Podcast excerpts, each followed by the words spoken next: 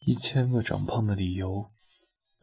欣欣出生的时候超重，她妈妈难产，生到一半肩膀卡住了，实在出不来，只能剖腹。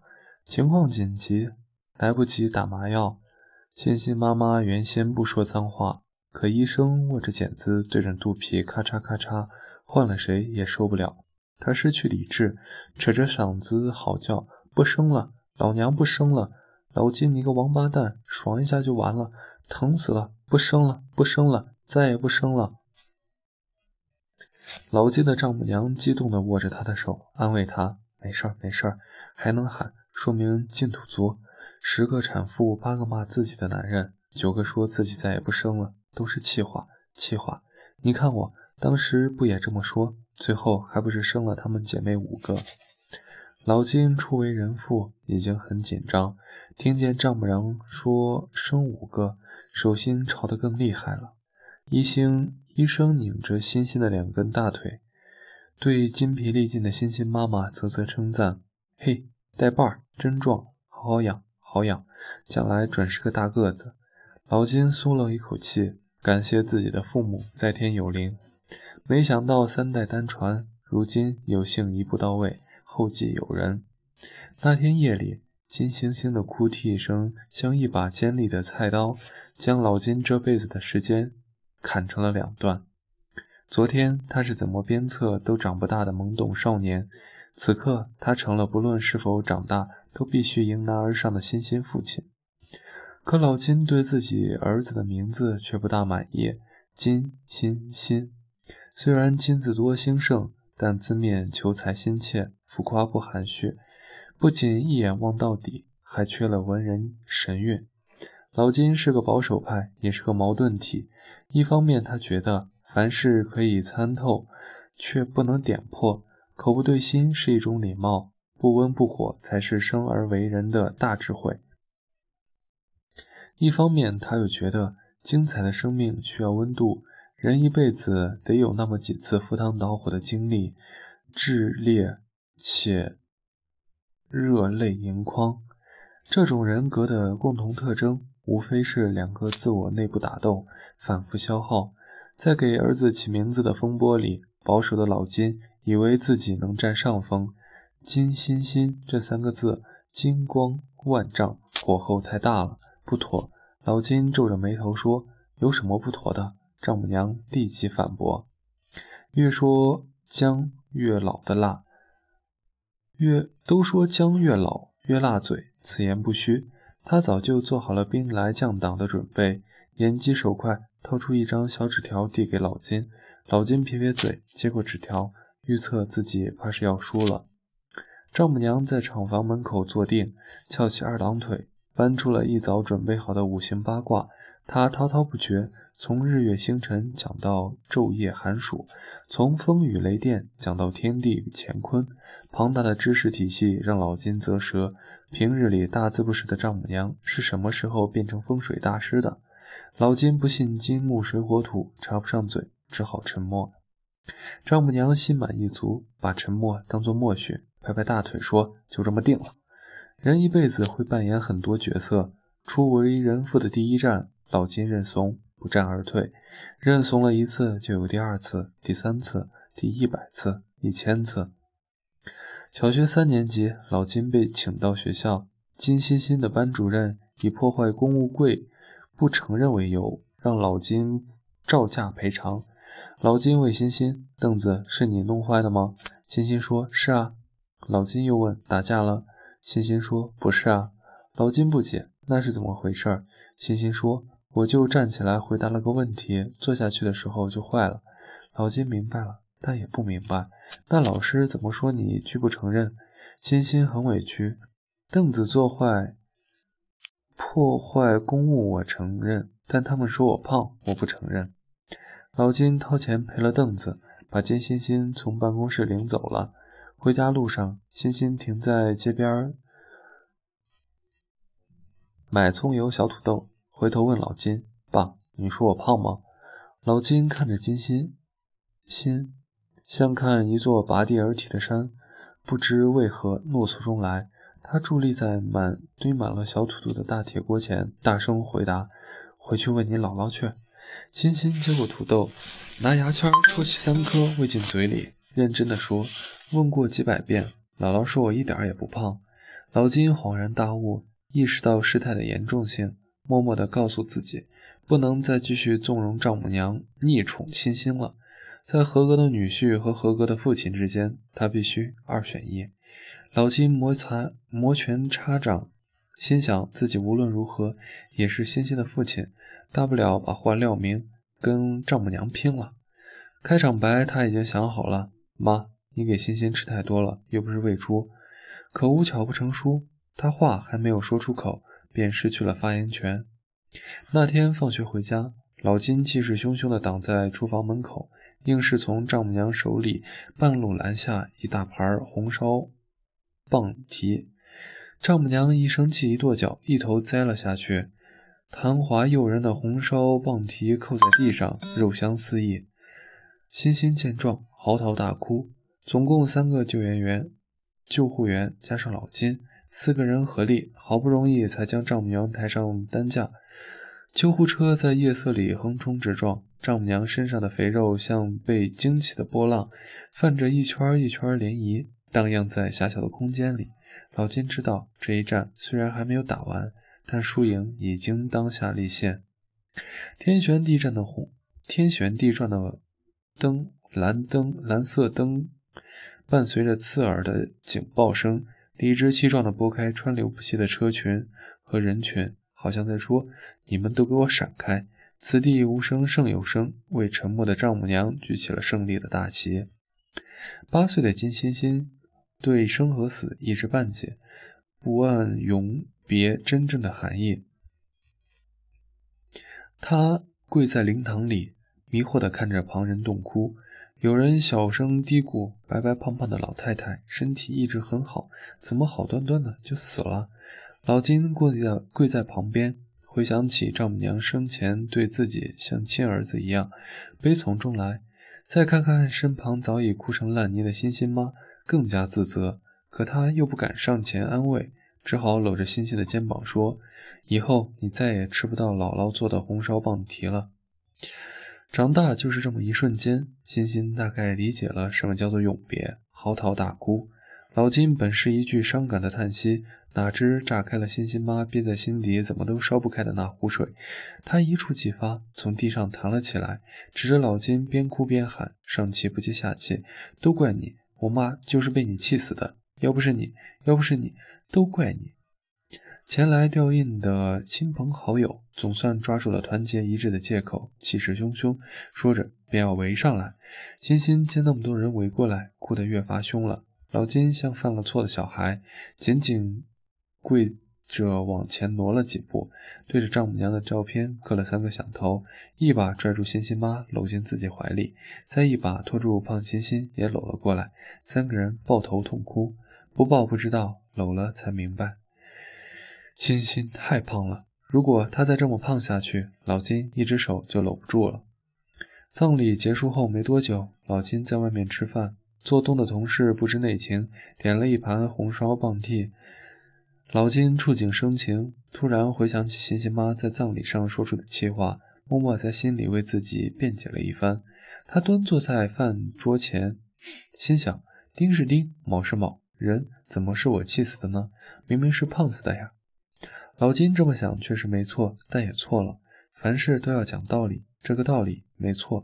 可是家本来就是个不讲理的地方，所以错了。颠倒对错，明知故犯，说出来都是冠冕堂皇。为了爱，管他什么是非黑白，道理都是对外人讲的。阿弥陀佛，善哉善哉，多一事不如少一事。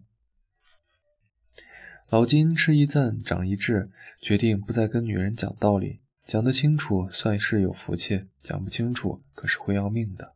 丈母娘尸骨未寒，她就算有十个胆，也不敢招惹欣欣妈。饭桌上，他绕开引发命案的红烧棒蹄，绕开让欣欣减肥的严肃话题，认认真真埋头吃饭。他倒是挺会安慰自己，欣欣还在长身体，减肥这件事儿先缓缓，年纪小，日子长，胖一胖还来得及。那就等吃完这顿饭再提也不迟。欣欣妈妈的厨艺不负众望，继承了母亲的真传。她每天都变着花样给欣欣做好吃的。立春芒种，小雪冬至，就连诗人孩子卧轨的日子，他都不肯放过。清明节就更夸张了，他在母亲的灵位前摆一盘红烧棒蹄，再张罗些硬菜，笑眯眯地看儿子尽数吃下。一年三百六十五天，每天三顿饭，即便不是满打满算，欣欣妈也至少有一千大个大块躲固在正当理由。老金看着儿子，欣欣太胖了，胖是走路合不拢腿，满脸横肉，挤着眼睛都像睁不开，简直触目惊心。他小心翼翼地问老婆：“欣欣妈，你不觉得咱儿子稍微有点胖吗？”欣欣妈稍微迟疑。嗯，好像有点胖，但是你看我们儿子身体多好，除了打疫苗和被狗咬，什么时候进过医院啊？嘴巴壮不挑食，身体好就行了。老金仔细一想，也对，那就算了，反正饭都做好了，那就吃完了这顿再说。欣欣兴致勃勃地冲上饭桌，妈，今天什么日子呀？欣欣妈面露悲伤，熟练地剔下红烧棒蹄的肉皮，放到欣欣碗里。怅然地说：“今天是你姥姥生日，她要是还在，应该过七十大寿了。来吃这个，赠点汁儿，味儿足。”老金手一抖，滚烫的汤洒了半碗，烫得他醍醐灌顶。他拷问自己：什么叫吃完这顿饭再说？吃完这顿饭，永远还有下一顿。今天吃完还有明天，只要能大口吃肉，每天都是纪念日，没有尽头。我现在就说，不然就晚了。还是晚了。星星狼吞虎咽，皮肉已经下肚，他正心满意足地擦着嘴上的油。老金一鸣惊人，连跨好几级，升了个大官。单位人多嘴杂，一夜之间纷纷传开了。有人羡慕，说老金这次走了狗屎运，捡了个大便宜，真是福气。有人嫉妒，为什么天上掉馅饼，偏偏砸中了老金呢？有人饿了。这些莫衷一是的猜测，半个字儿也听不进去，上蹿下跳，开始张罗。不管不管，为了庆祝老金职场晋升，先找地方搓一顿，珍馐美味，样样都是最贵的。果然，吃人嘴软，拿人手短。众人抬柴火焰高，饭还没吃完，觥筹交错间。已尽是溢美之词，老金抿抿嘴，轻描淡写，会心一笑，领导家势十足。这顿做东，老金的荷包失血瘦了一大圈，可他的肚子塞满了好吃的食物和好听的赞美，胖了一大圈。进了家门，两脚一踢，鞋子从沙发飞出去半米，吃饱了困，呼呼睡去，梦见老婆生孩子难产。他坚持给儿子起名叫金欣欣，丈母娘却嫌这个名字金太多，太俗气，死活不同意。两个人在产房门口争得面红耳赤，口干舌燥，就渴醒了，去客厅喝水，想想哪儿不对，梦好像是做反了。再一提头看自己的睡衣，怎么也穿反了。他安慰自己，反就反吧，睡了一半，就算脱了衣服换起来，也不能重新睡。等再醒来，有些眩晕，摇摇晃晃到了单位。办公室门庭若市，好不热闹。还没到下班的时间，晚饭已经约了三波。手机铃响了，接起来是欣欣。爸，我妈问你晚上回不回来吃饭？不回去，你跟你妈吃饭吧。哦，爸，别忘了，你答应我的生日礼物，记得记得，已经预定好了，正托人从香港往回带呢。崭新的真皮办公椅可以来回转圈。窗外景色辽阔，金色的阳光像一针针麻药。老金有点晕，自己的饭都吃不完，还有什么时间管胖欣欣啊？金欣欣抱着老金送她的吉他，站在迎新晚会的舞台上唱歌。没人知道她深情款款，都是因为她。台下有人眼尖，一眼认出了欣欣怀里的 j s 邦三三五，琴声霞光万丈。音色却是迷人，可眼睛雪亮的年轻人说起话来格外难听。他吹着口哨，喝起了倒彩：“下去吧，下去吧，这么胖，抱什么吉他不一样？别糟蹋了音乐。” Jesse Jebison 尖酸刻薄的话像咒语，将金星将星星狠狠地钉在舞台上。他紧张的忘了歌词，在人群里拼命捕捉他的影子，却发现他的座位空着，难寻芳踪，心心难堪至极，无计可施，只好在心里默念：如果停电就好了。啪！眼前一黑，真的停电了。台下一阵喧哗，有人摸黑冲上舞台，二话不说就推着胖欣欣，哼哧哼哧就往台后面走。欣欣这才发现，原来是他，难怪刚才他不在台下。从小到大一路胖过来的欣欣，早已习惯了陌生人指手画脚，但这种喜伴参忧的时刻还第一次遇到。他心跳加速，紧张的一言不发。还是他先开口，打破了尴尬：“欣欣，你怎么不夸我力气大？你怎么知道我的名字？”他抿着嘴，笑而不答，露出两只浅浅的酒窝。妈，你疯了吧？金欣欣推开前面前的红烧棒屉，说什么也不肯吃。老金朝儿子脑袋轻轻一拍：“嘿，跟你妈怎么说话呢？不吃就不吃，什么叫你妈疯了？长大了倒不会说人话了是吧？”欣欣不服，冲金老金发脾气：“这红烧棒蹄我都吃了十几年，你们看我都胖成什么样了？我妈她居然还说我不胖。爸，你以前不总让我减肥吗？怎么现在也不说了？”欣欣妈拉着儿子的手说：“瞎说，你哪儿胖了？哪里胖了？一点也不胖。”欣欣憋着满脸通红，急着直跺脚，无奈词穷，只能挤出一句：“妈，你敢发誓吗？”你发誓说我一点也不胖。欣欣妈没有发誓，默默地看着比自己高出一头的儿子，转身去厨房捧出蛋糕，小声说：“饭都做好了，先坐下，吃完这顿再说。今天是我生日。”欣欣一屁股跌在桌椅子上，对着蛋糕暗下决心：“我只吃一口，就一口。”欣欣抿了一口蛋糕上乳白色的奶油，又软又香又甜。就像他的酒窝，于是他又多吃了一口。老金好久没在家吃饭，这顿饭吃得格外香，红烧棒地入口即化。太久不吃，还真挺想的，忍不住多夹了几筷子。欣欣妈看着欣欣剩下的大半块蛋糕，看着大块躲过的老金，以为太阳从西边出来了。老金早晨穿裤子的时候，皮带又往后退了一个扣。这几年送上门的饭和送出去的饭，哪顿都买白吃。腰围见长，站直了低头都看不见自己的脚。人胖了，底气足，嗓门远大过以前，脾气也是。他跪在玄关换鞋，可肚子太大，实在费劲儿，便冲里屋嚷嚷：“欣欣妈，我这裤子你怎么买的？这不还是小吗？哪是裤子小了，是你又胖了。”没人搭话。欣欣妈继续说：“行了，行了。”我再去给你买大一号的，还是没人搭话。欣欣妈走到玄关，老金蹲在鞋柜上一动不动。救护车在清晨的早高峰里横冲直撞，老金肚子上的肥肉像被惊起的波浪，泛着一圈一圈涟漪，荡漾在狭小的空间里。手术室的灯光亮了，欣欣妈坐在门口，心急如焚，看着小护士们进进出出，满脑子都在捣鼓。老金到底能不能行？怎么刚刚送进去的小推车又原封不动地推出来了？画面好熟悉，像是在哪里见过。欣欣赶到医院的时候，老金已经被关进了重症监护室。医生 医生摘下口罩，拉着张脸，毫不客气。这次幸亏抢救及时，脑血栓更伴心梗，血脂太高，平时吃的太好，胖出来的病。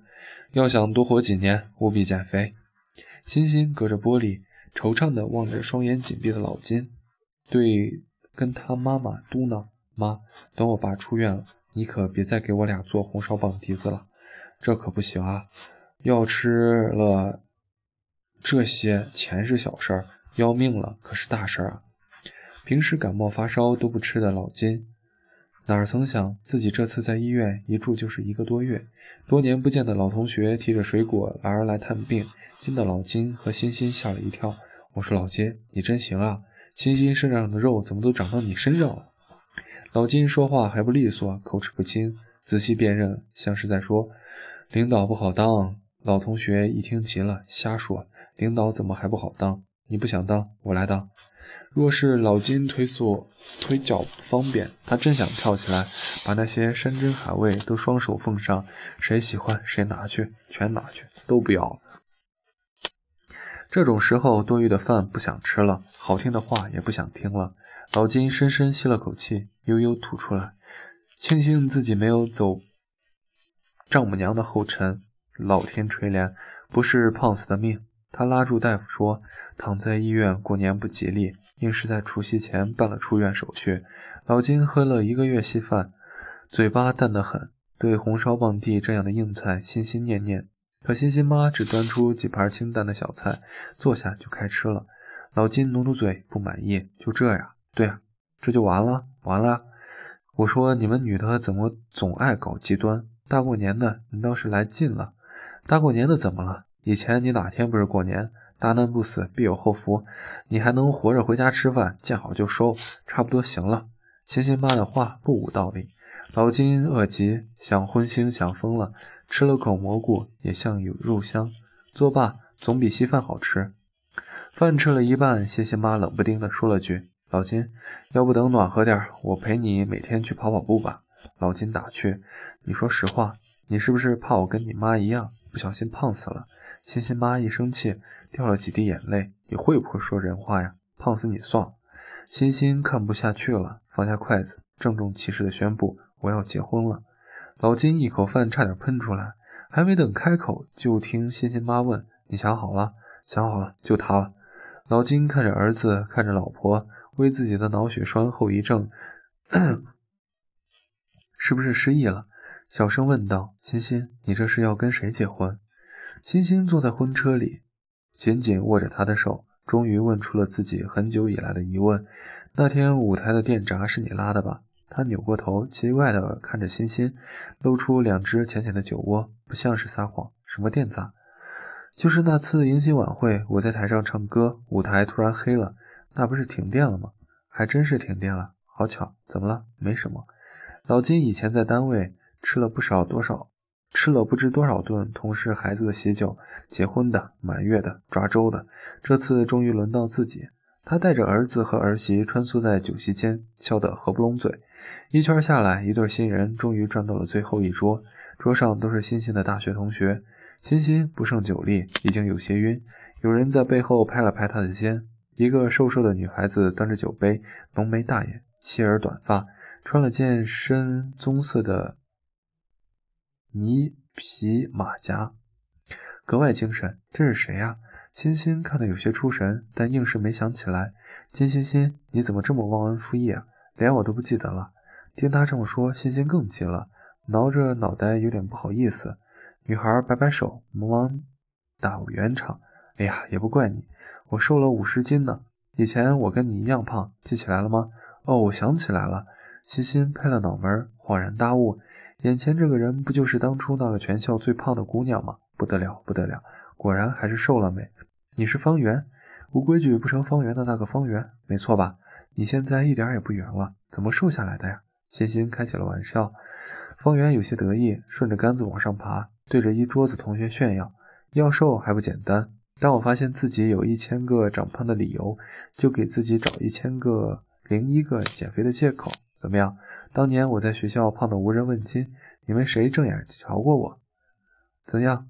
现在你们是不是都特别后悔？哎，后悔也来得及，谁让你们没眼光？旁边有人冲新娘子起哄：“嫂子，还是你有眼光，胆子大。”众目睽睽下敢冲上台，那天你要再慢一步，新歌可就被方圆抢走了。方圆脸色突变，赶紧岔开话题：“瞎说什么呢？喝酒，喝酒！来，欣欣，我祝你和嫂子百年好合，早生贵子。”方圆仰头喝光了杯子里的酒。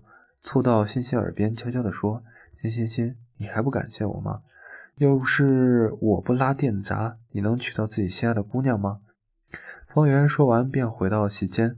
旁边一群姑娘凑过来，一边吃着甜点，一边迫不及待地向方圆讨教减肥秘诀。方圆言简意赅，只讲了句：“失恋就瘦了。”欣欣还没走远，不知道这句话听听没听到，紧紧抓住了新娘的手。他抿着嘴，微微笑，脸蛋儿红扑扑的。浅浅的酒窝愈发醉人了。刚才方圆跟你说什么了？欣欣微微一怔，说：“你猜。”他嘟着嘴，有点不开心。这我怎么猜得到？方圆说：“你身材好，屁股大，能给我生儿子。”酒过三巡，菜过五味，席宴散了多半，还剩老金几位旧友，晃晃悠悠靠着椅子背，把这酒瓶子不撒手。老金啊，来，再陪老哥干一杯。我可是看着欣欣长大的，今天他娶媳妇儿，我高兴。你看你当爹的，喝这么几口怎么行？老金一根筋，丁觉得丁是丁，卯是卯。自从出了院，以前的又劲儿又回来了。行，那我再抿一口，但今天不喝了。回头到家里喝，让欣欣妈炒几个下酒菜。欣欣妈推搡了他一把，小声说：“欣欣大喜的日子，你喝就喝点呗，别扫兴。”老金摆摆手，一本正经：“那不行，酒喝三分醉，饭吃七分饱，好吃好喝不能这顿全吃了，还得给下一顿留个念想。”欣欣妈白了老金一眼，撂了句话就送门口送客了。他说：“老金，你什么时候也变得这么心了？”老金为什么贪生怕死？他自己心知肚明。那天自己如果真走了，欣欣妈就要一个人吃饭了。医生推开产房的大门，说：“欣欣有福气，喜得千金。”老金一听是个女儿，拉着欣欣妈盘算着，还得让儿子儿媳妇儿养好身体，好点儿补补，接着再生。但丈母娘喜欢孙女儿，正中下怀，说女儿好，但。说女儿好，女儿好更贴心，眼睛笑得眯成一条缝。问欣欣：“孩子名儿想好了吗？我上周去庙里，顺便给算了一个。”边说着，边从裤兜往外掏小纸条。欣欣料事如神，早就做好准备，还没等纸条递到眼前，就抢在丈母娘前头说：“妈，名字我早找人算好了。大师说这孩子是个强金的命，立春是甲木，金克木。”己克者为财，木是金的财星，木里带着木，就叫金锦吧。老金斜倚在长条凳上，饶有趣味地看着眼前的一幕，啧啧点头，不禁暗爽。不愧是老金家的儿子，硬气，比自己当年有出息。那天夜里，女儿的啼哭像一把锋利的剪刀，将欣欣这辈子的时间剪成了两段。一个孩子哭，好几个孩子便跟着一块哭。哭声在医院的走廊里此起彼伏，嗷嗷待哺。欣欣抱着孩子，有点不知所措。哎呀，是不是又尿了？我看看。掀起小被子看了看，却也没搞懂。说这也没尿啊，那一定是饿了。宝宝使劲嘬着妈妈的乳汁，柔软的睫毛湿漉漉的趴在脸上，呼吸里散发着淡淡的乳香。欣欣怕孩子噎着，一边轻轻隔着襁褓轻轻拍着。一边自顾自地念叨：“慢慢吃，别着急，这回我可把你看好了，千万别像我小时候那样长成个胖姑娘。”那几年为了减肥，欣欣从网上找来数不清的教程，因为坚持不了，无一奏效。他甚至还来买买来了本书，叫做《减肥的一百种方法》。可书里既没讲饮食规律，也没列运动计划，只说了一百个人一百次失恋的故事，那些失去了爱人的人。仍然痴心一片，他们茶饭不思，夜不能寐，在痛苦中暴瘦。他从欣欣手里夺过书，扔进垃圾桶，说：“这些故事都太片面，你不看也罢。世界上有那么多伤心的灵魂，他们中至少有一半选择化悲伤为食量，自己吃自己的饭，长自己的肉，要么就自己受着。欣欣，别担心，我爱你胖，你什么样子我都爱。”但你如果自己实在不喜欢，我就陪你去跑跑步吧。只要你跑，我都陪着你。欣欣跑了整整两年，瘦了六十多斤。她报名参加了秋季马拉松，到终点的时候，他把她抱在怀里，说：“我们结婚吧。”那天晚上，他带着她回家吃饭。老金在外面应酬，欣欣妈烧了一桌子好菜。吃着饭，欣欣突然跟妈妈说：“你看我爸现在都胖成什么样了，要不你也陪他跑跑步吧。”别回头跟我姥姥似的！呸呸呸！乌鸦嘴！胖就胖呗，人到中年发福不是很正常吗？能吃是福，你懂不懂？欣欣妈夹了块肉给欣欣，有些埋怨。我看你现在是瘦得像只猴，以前那样多好。来，好不容易在家吃顿饭，多吃点。欣欣妈说的没错，能吃是福。婴儿刚出生就无师自通，饿了哭，知道找奶喝。人活着不就是为了吃点好的吗？但前提是先好好活着，才能知道自己爱的人长长久久的，才能和自己爱的人长长久久的吃。欣欣第一次带女朋友回家，不小心吃的多了点儿他知道欣欣的心思，主动提议：“欣欣，我们别坐车了，跑回去吧。”话音未落，欣欣已经抢先跑了。傍晚的天空霞光万丈，星星悄然升起。喝饱吃，星星悄然升起。吃饱喝足的两行人懒懒地走在街上，缩着脖子，沉默不语。有人远远地听见一个女孩喊着：“欣欣，你等等，我都跟不上你了呀！”欣欣不跑了，转过身，停在路口喘气。他的目光穿过人群，穿过霓虹，一眼就看到了她，像一只笨拙的松鼠，连蹦带跳朝自己跑过来。浅浅的酒窝比晚霞还要醉人心神。一千个长胖的理由都不如一个真心诚意爱你胖的他，一千种减肥的借口都不如一千零一个陪你跑步的他。